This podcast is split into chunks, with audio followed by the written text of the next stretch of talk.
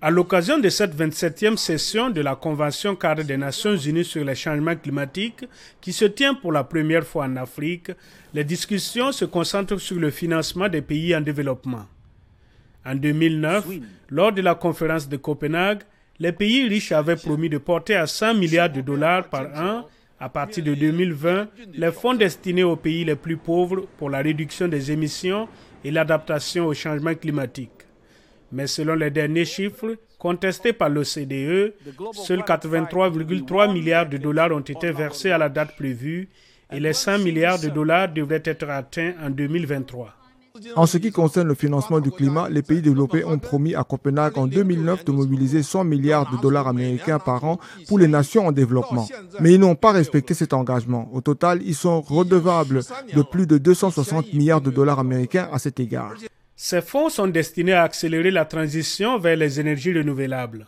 Mais de nombreux pays dotés de ressources en pétrole, gaz et charbon critiquent une volonté de s'éloigner rapidement des combustibles fossiles, estimant qu'elle est économiquement imprudente et injuste pour les nations plus pauvres et moins développées.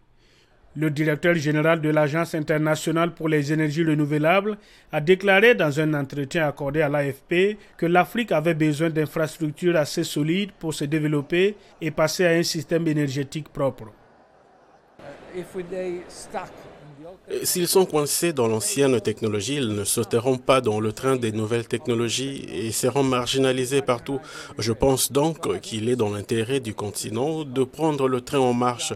Mais cela ne peut se faire que si les pays développés sont prêts à faciliter, à soutenir et à travailler ensemble avec les pays africains pour rendre cela possible.